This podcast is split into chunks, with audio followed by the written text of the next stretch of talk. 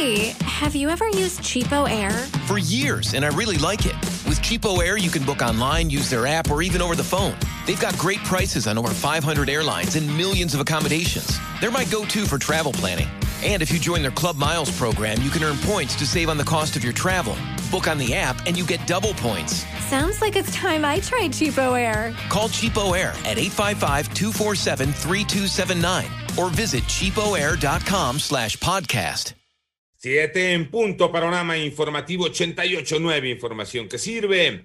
Yo soy Alejandro Villalbazo en el Twitter, arroba Villalbazo13. Es lunes 31 de mayo, Iñaki Manero. ¿Cómo te va, Iñaki? Muchas gracias, Alex. Vámonos con el panorama COVID. La cifra de personas fallecidas por esta enfermedad en el mundo llega ya a los 3.541.863 con datos de la Universidad Johns Hopkins. Los casos positivos ya alcanzaron también los 170.359.245 a nivel mundial y el gobierno británico ya considera obligar a los empleados del Servicio Nacional de Salud a vacunarse contra coronavirus.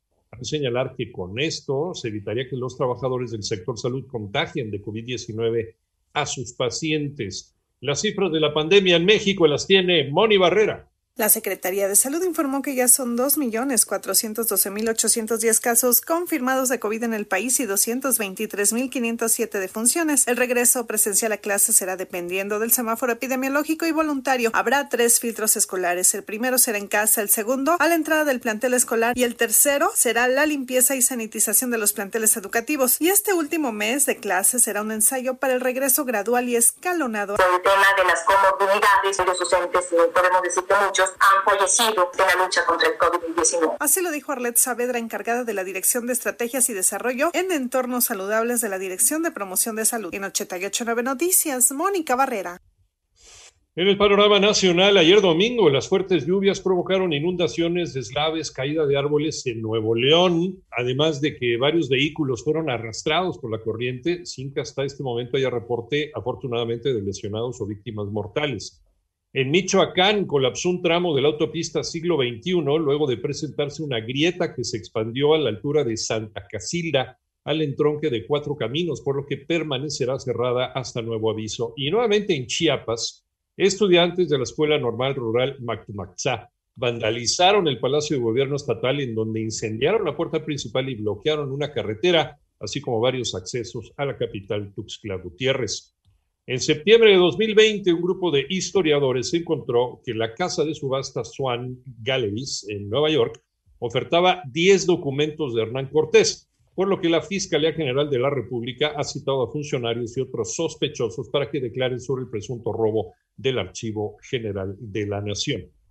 En Ciudad de México terminó la etapa de aplicación de la primera dosis anti-COVID para personas de 50 a 59 años de edad. Joana Flores. El sábado pasado en la Ciudad de México concluyó la vacunación con primeras dosis en la población de 50 a 59 años de edad. De acuerdo con autoridades capitalinas, del millón 256 mil adultos en ese rango de edad que habitan en la capital, se vacunaron un millón 56 mil. Esto representa el 84% de ese grupo de la población. En el caso de los adultos mayores de 60 años, del millón seiscientos cuarenta y tres mil que viven en la ciudad, un millón trescientos ochenta mil han recibido la primera dosis. De estos, un millón noventa y cuatro mil han completado el esquema de vacunación. Solo faltan vacunar doscientos cuarenta y un mil personas de la tercera edad de Álvaro Obregón, Benito Juárez y Cuauhtémoc, quienes esta semana completarán el esquema. Para 88.9 Noticias, Joana Flores.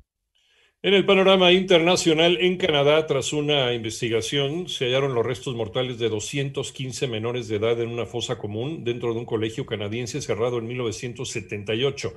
Se trata de menores indígenas que eran sacados de sus casas para llevarlos a estas escuelas donde no se les permitía hablar y eran maltratados.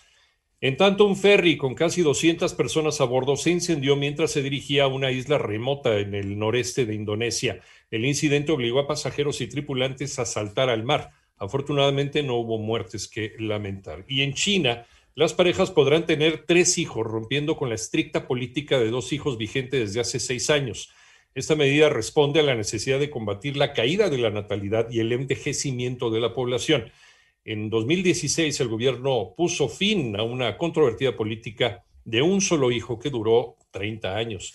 Presidente Joe Biden, el presidente de los Estados Unidos, se comprometió a decirle a su homólogo ruso, Vladimir Putin, en su primera cumbre el 16 de junio, que Estados Unidos no permitirá que Rusia viole los derechos humanos.